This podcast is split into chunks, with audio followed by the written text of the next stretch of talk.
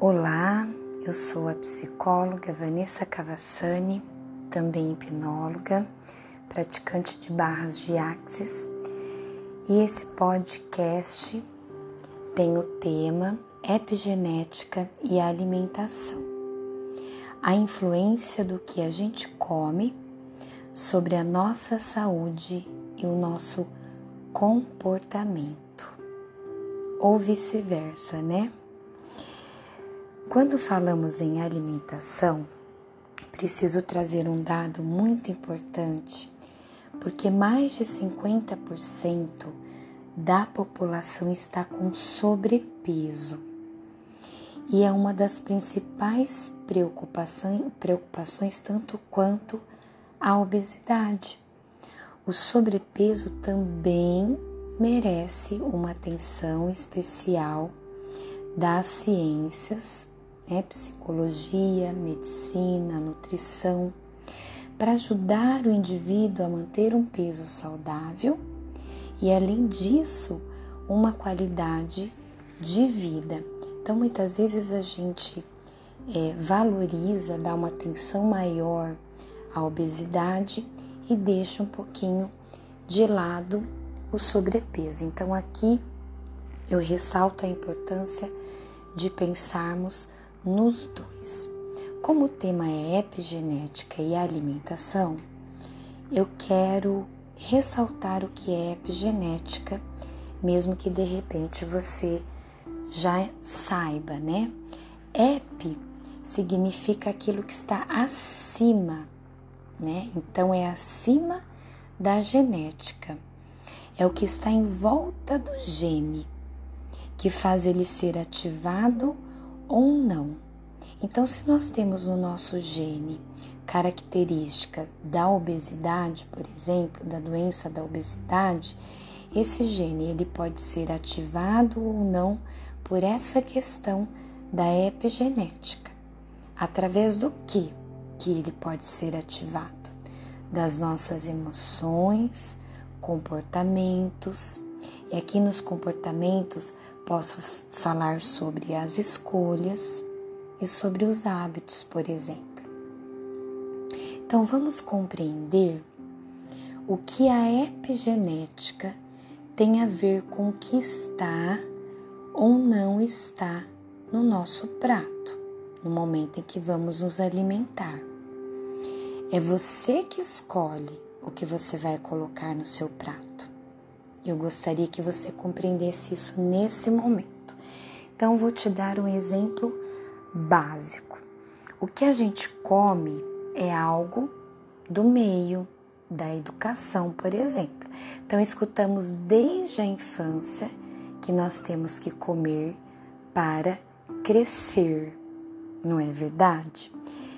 E aí, eu quero reforçar para você que quem nós somos, na verdade. Então, nós somos fruto de uma herança genética, de um ambiente, de uma psicoeducação que recebemos, mas nós também somos fruto da nossa responsabilidade. Então, por mais que a psicoeducação, o meio ou a educação tenha sido negativa nesse sentido, é importante reforçar que não podemos culpar a educação que tivemos. O que nós devemos é nos responsabilizarmos por mudar agora o que pode ser mudado. Quero fazer uma notinha especial aos pais de crianças, por exemplo, para não usarem alimentos como um sistema de recompensa. Por exemplo, se a criança tem um mau comportamento ou precisa mudar o seu comportamento, os pais né, aplicam esse reforço positivo que nós chamamos na psicologia. Olha, se você mudar o seu comportamento, eu vou te dar aquele doce que você tanto gosta, aquele pastel. Então, nunca pode se usar os alimentos como um sistema de recompensa porque a psicoeducação que está passando para essa criança é errada e lá no futuro pode levar ao sobrepeso ou a obesidade, ok? Por isso que esses dois fatores, sobrepeso e obesidade, não é apenas genético, também é uma questão daquilo que está acima da genética, como eu mencionei, né? Pode ser ativado por emoções, comportamentos, escolhas ou hábitos. E olha que interessante, o sobrepeso e a obesidade envolve mais de 250 genes que são silenciados ou disparados pelo nosso estilo de vida. E esse estilo de vida é o que nós chamamos de epigenética. Entende? Então, ao falar sobre sobrepeso e obesidade, não podemos olhar apenas para a genética, mas para o nosso comportamento, para as nossas ações.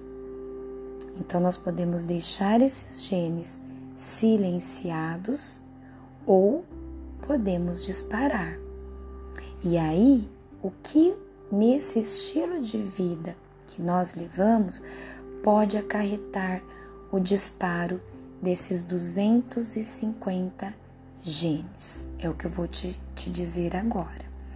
Uma alimentação incorreta, a falta de qualidade do sono REM, que é aquele sono reparador, que é aquele sono gostoso, que é aquele sono que faz é, melhorar a, a nossa memória, né? Nos ajuda a guardar as coisas que aprendemos durante o dia.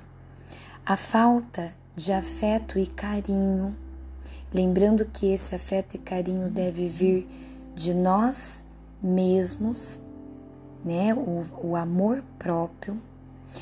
A falta de uma prática de atividade física e também como fomos acolhidos na infância a nossa psicoeducação e a nossa educação emocional. Esse conjunto pode fazer esse disparo desses genes. Portanto, são os eventos ou os estímulos que podem alterar o nosso peso e a nossa qualidade de vida. Então, dentro da psicologia, através da psicologia comportamental, temos a seguinte explicação: ao recebermos um estímulo, geralmente temos uma resposta, isso para, para, para as pessoas que são reativas. Então, é, sou maltratado, né? E respondo com maltrato ao próximo ou a mim mesma. Porém, se eu recebo um estímulo e a minha resposta não é uma reação, mas é uma proação, eu sou proativa e resiliente, então se sou maltratada, eu vou filtrar, pensando que eu não mereço ser maltratada emocionalmente e muito menos mereço o maltrato que os alimentos vão me trazer, porque os alimentos errados são maltrato com a gente mesmo. Então, vamos fazer uma pausa aqui e filtrar.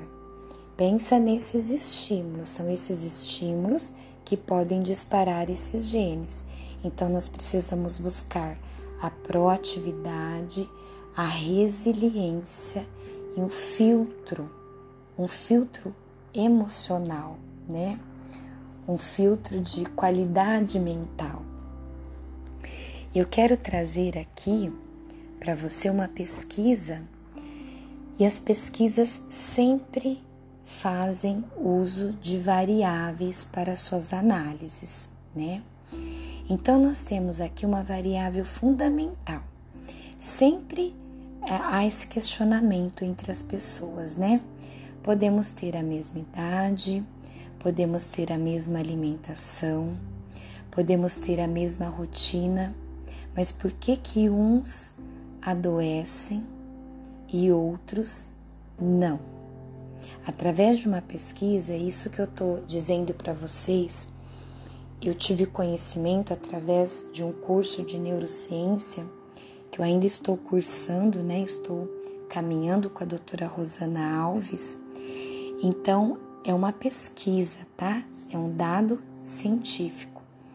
Então, por que que uns adoecem e outros não? Então, fizeram uma pesquisa com macacos que revelou isso. Quando é, a variável é livre ao acesso à comida, ou seja, come o que quiser, tem a liberdade de comer quando quiser, as pessoas vão adoecer mais, demonstrou essa pesquisa é, feita com macacos. As pesquisas em neurociência são geralmente feitas com macacos ou ratos. Então foram né, é, utilizado duas amostras, nesse caso com macacos, e o tema era o impacto da restrição calórica na saúde. O tema não era sobre jovialidade, porém, essa pesquisa percebeu-se que, através do foco que era a restrição calórica, descobriu-se a jovialidade. Então, eu vou passar para você hoje, por esse podcast, o que eu aprendi. A fórmula da juventude. Interessante, né? Algo que todos buscam e eu vou deixar aqui essa reflexão para vocês. Então, na amostra número 1, um, a ingestão calórica ela foi reduzida em 30%, tá? Então esses macacos eles tinham horários e porções específicas para alimentação deles. Esses animais com restrição calórica apresentaram além de melhor aparência física, jovialidade e saúde, apresentaram qualidade de vida e olha que interessante, diminuição do índice de câncer e doenças cardíacas, diminuição também de doenças neurodegenerativas. Então, aqui, o entendimento de que, através de um profissional, né, especializado nisso, a redução da nossa ingesta calórica em 30% nos traz a prevenção de doenças, né? Nos traz maior qualidade de vida, menos doenças cardíacas, como câncer também, e jovialidade. Traz vida, né? A ingesta calórica diminuída traz vida. E a amostra 2, a ingesta foi livre. Então, procure um profissional capacitado para elaborar, né, não só sobre emagrecimento, mas também sobre saúde, sobre prevenção de doenças. É, é nesse sentido que eu penso, né, numa forma holística mesmo. E eu trago uma notinha aqui para você. Quando comemos além do que precisamos, o nosso corpo ele entra num processo inflamatório crônico. Por isso que é necessário se alimentar das porções certas. Né? Esse processo inflamatório, inflamatório crônico é comer demais, demais, porque pode ser um fator de estresse para o nosso organismo. E o estresse ele aumenta o cortisol. Com isso, ele aumenta a gordura por conta da síndrome metabólica.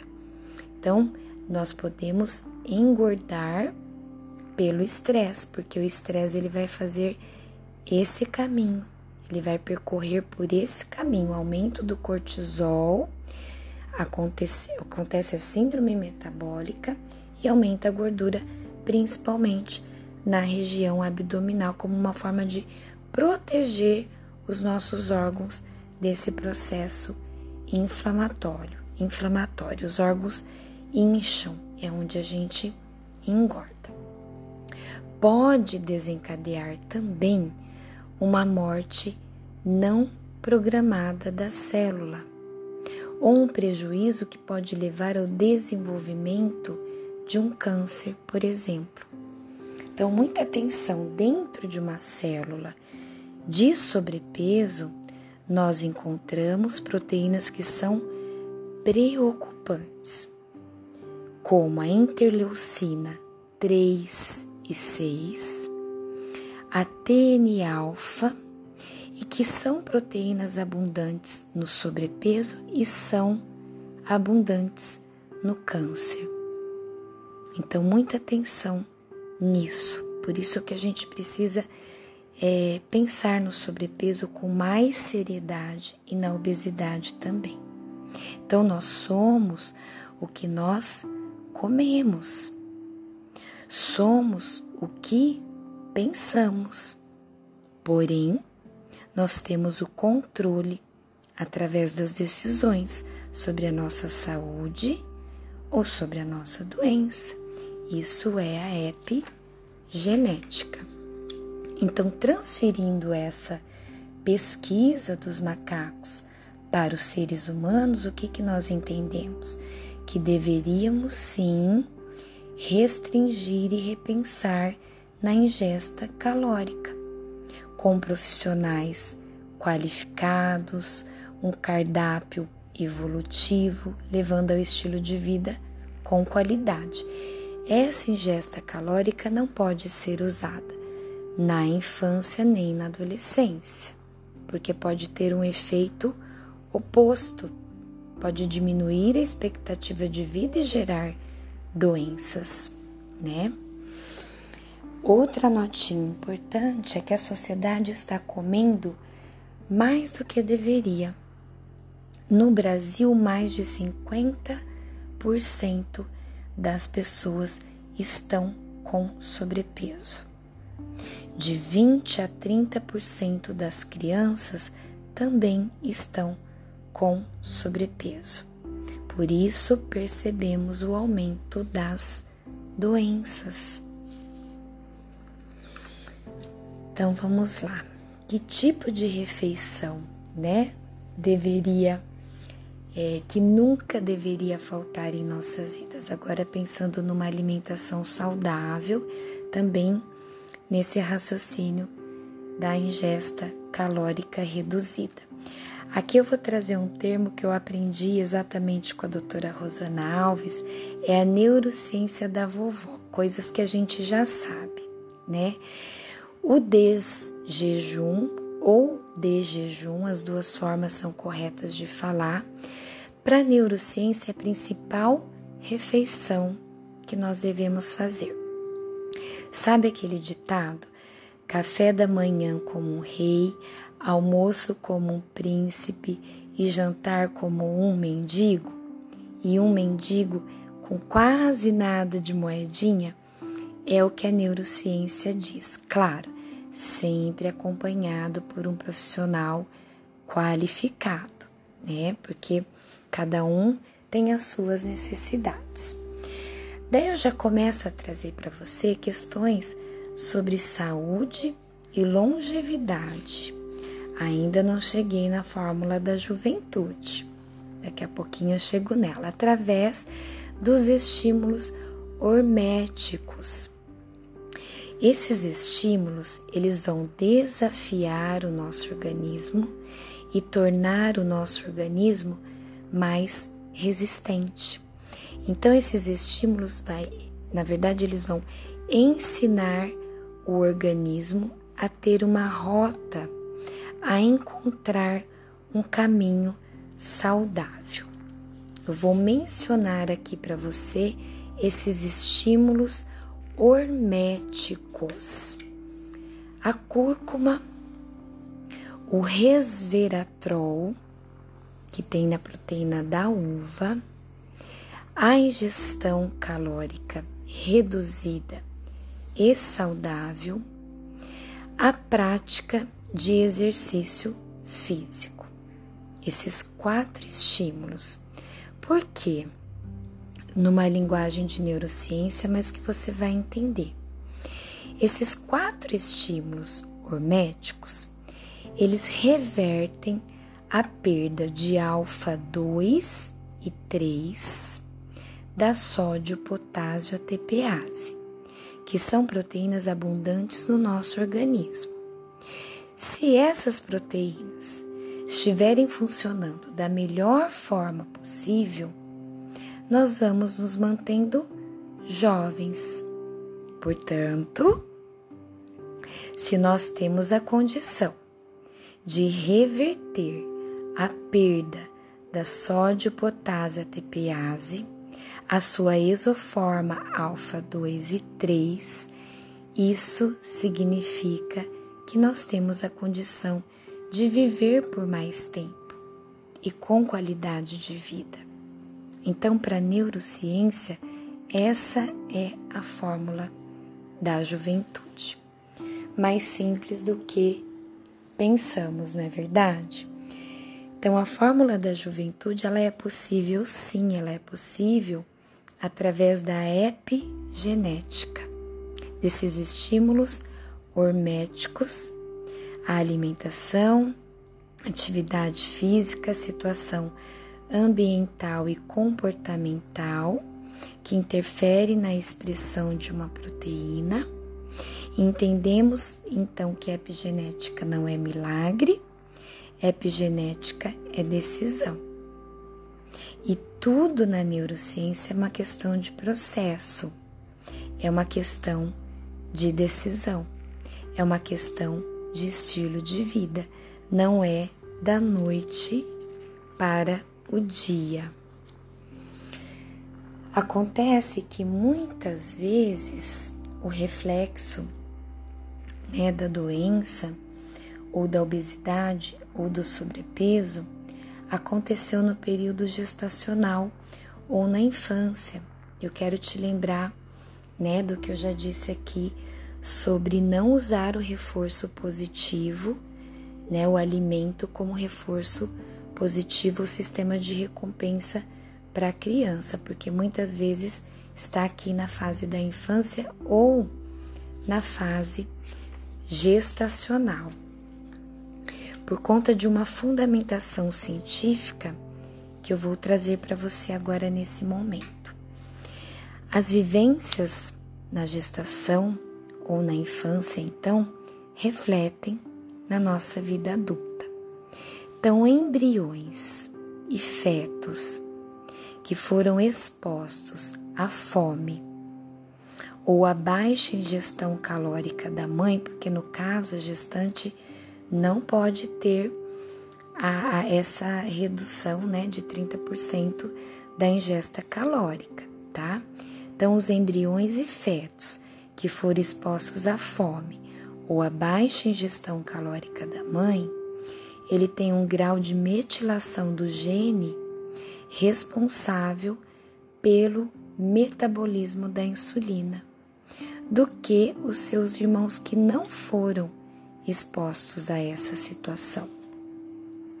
Quando adultos ou idosos, os mesmos possuem uma taxa mais elevada de doenças crônicas, como diabetes, doenças cardiovasculares, obesidades, quando comparados aos irmãos que não foram expostos a essas condições. Por isso que para algumas pessoas torna-se realmente mais difícil lidar com o sobrepeso e a obesidade. Quero fazer uma ressalva aqui que na gestação é necessário o consumo de ômega 3 e 6 e o folato, pois influenciam alterações pós-traducionais em estonas de células neurais da prole. O que significa isso? Um bom funcionamento cerebral. Então, se alguma gestante me ouve ou se tem alguma gestante na sua família, por favor, né? Com certeza o médico já passou essa informação, mas vale a pena ressaltar. E caminhando assim para o fim desse podcast, sobre epigenética e alimentação, eu quero deixar uma dica, né? Uma dois pontinhos aqui importantes para encerrar esse podcast.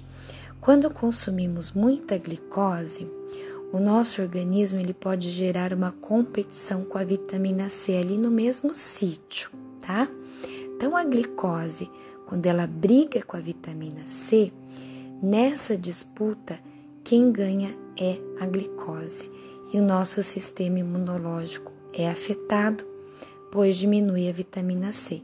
E sabemos que em tempos de pandemia, que é o tempo em que eu gravo esse podcast, que me, o que mais nós precisamos cuidar é do nosso sistema imunológico. Então, a glicose atrapalha o caminho da vitamina C. Elas brigam ali no mesmo sítio, então atrapalha o caminho da vitamina C. Aí a última curiosidade que eu trago aqui é o ambiente mais claro versus o ambiente mais escuro. Já reparou por que, que nós comemos mais quando estamos num ambiente mais escuro? Quando nós estamos num ambiente mais claro, a gente encerra a refeição em certa quantidade, né? A gente come menos. Agora, quando estamos num ambiente mais escuro, nós relaxamos mais. Quando a gente relaxa mais, o nosso conceito de moral ele diminui também. Então nós ficamos mais tranquilos. Então, ao invés de encerrar a refeição em determinada quantidade, talvez a necessária, né? É, que vai saciar ali a nossa fome, nós passamos a comer mais, passamos até a pedir uma sobremesa. Então, nada contra os restaurantes acolhedores nesse clima mais escuro, mas preste atenção quando você for num lugar assim e não quiser se alimentar a mais do que aquilo que o teu organismo necessita. Espero ter contribuído através dessas informações de neurociência com a sua vida, com a sua qualidade de vida. Que Deus abençoe.